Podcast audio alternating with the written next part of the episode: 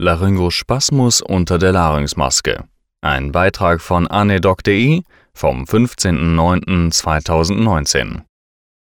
Übliche Probleme bei der Platzierung von Larynxmasken sind sicherlich allseits bekannt.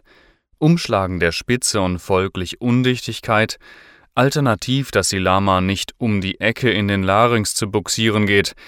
Tipp: Meistens geht das besser, wenn ein Helfer den S-March-Handgriff durchführt. Zu der Beziehung von Kaffdruck und Dichtigkeit hatte ich schon mal einen Beitrag geschrieben. Die erste Hürde ist nach der Einleitung genommen, wenn die Platzierung gelungen ist.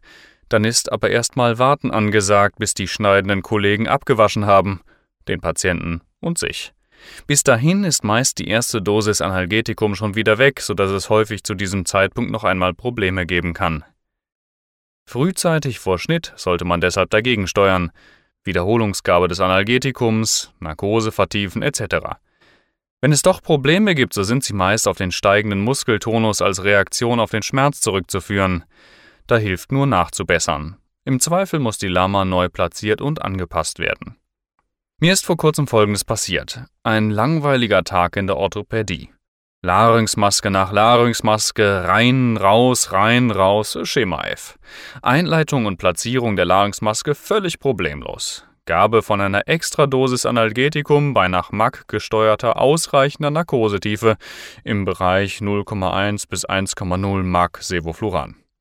Mitten in der OP entwickelten sich dann aber massive Beatmungsprobleme.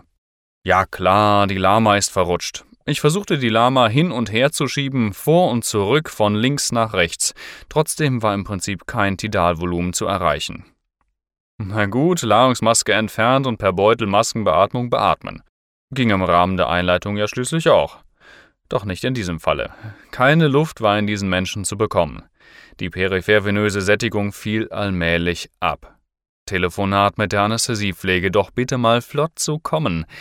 Mit Laryngoskop in den Hals geschaut zum Intubieren.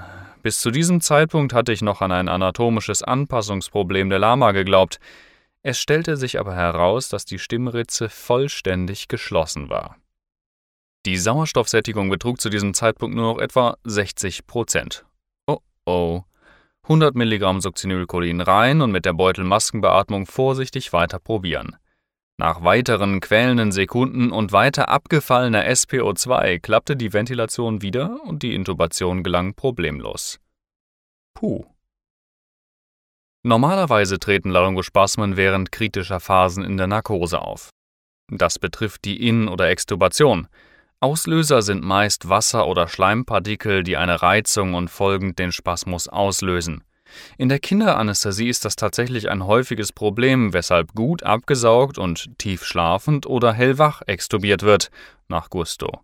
Auch zu flache Narkosen können eine Irritabilität begünstigen. Das Management richtet sich nach der Schwere des Spasmus. Zunächst einmal muss er überhaupt erkannt werden. Im geschilderten Fall war das schwierig zu erkennen, weil es mitten in der laufenden Narkose unter der einliegenden Larynxmaske aufgetreten ist. Bei leichten Krämpfen genügt eine vorsichtige Beutelmaskenbeatmung mit einer FiO2 von 1,0 und eine Vertiefung der Narkose. In schweren Fällen muss relaxiert werden mit einem schnell wirksamen Relaxanz, Succinylcholin ist dafür gut geeignet, oder eben auch hochdosiert Rocuronium.